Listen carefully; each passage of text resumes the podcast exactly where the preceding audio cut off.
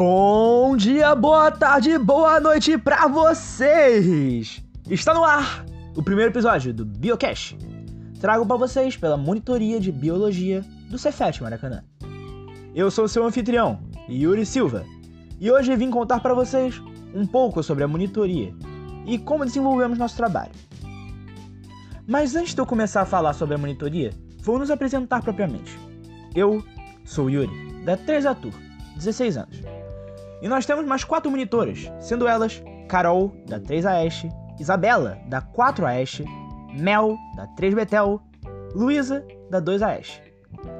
A monitoria do Cefet é onde nós atendemos os alunos de forma remota ou presencial, quando se tornar possível. Nossos canais de comunicação têm sido o Teams e principalmente o Instagram, que é onde podemos ser encontrados através do Biologia Cefet. Nele, postamos semanalmente conteúdos relacionados às matérias do curso de biologia, através de postagens, rio e agora podcasts. Estes que futuramente tere teremos convidados. Então já fica aberta a sugestão aí para vocês que estão ouvindo, para pedirem convidados que gostariam de ver conosco falando sobre algum tema biológico. Só vocês pedirem que a gente vai buscar contato com eles. Uma informação muito importante para vocês: nós, monitores, nos disponibilizamos a estar atendendo as dúvidas dos alunos o mais breve possível, porque nosso principal objetivo é ajudá-los em seu processo, ensino e aprendizagem. Então, contem com o nosso apoio. Será um prazer enorme ajudá-los.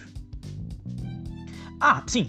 Uh, aproveitando, é, sintam-se é, livres para deixarem sugestões, pedidos, ideias. Enfim, fiquem à vontade para solicitar conteúdos que sejam pertinentes e relevantes à matéria e possam ajudar vocês também. Nossos conteúdos do Biocast sairão toda sexta-feira, às 16 horas. Afinal, nosso podcast também depende de vocês. Participem!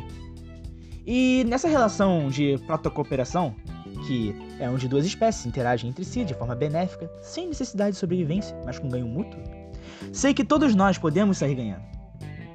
Eu agradeço por seu tempo por me escutar. Tenham um bom dia, uma boa semana e não se esqueçam. Como diz um provérbio africano, conhecimento é como um jardim. Se não for cultivado, não pode ser colhido.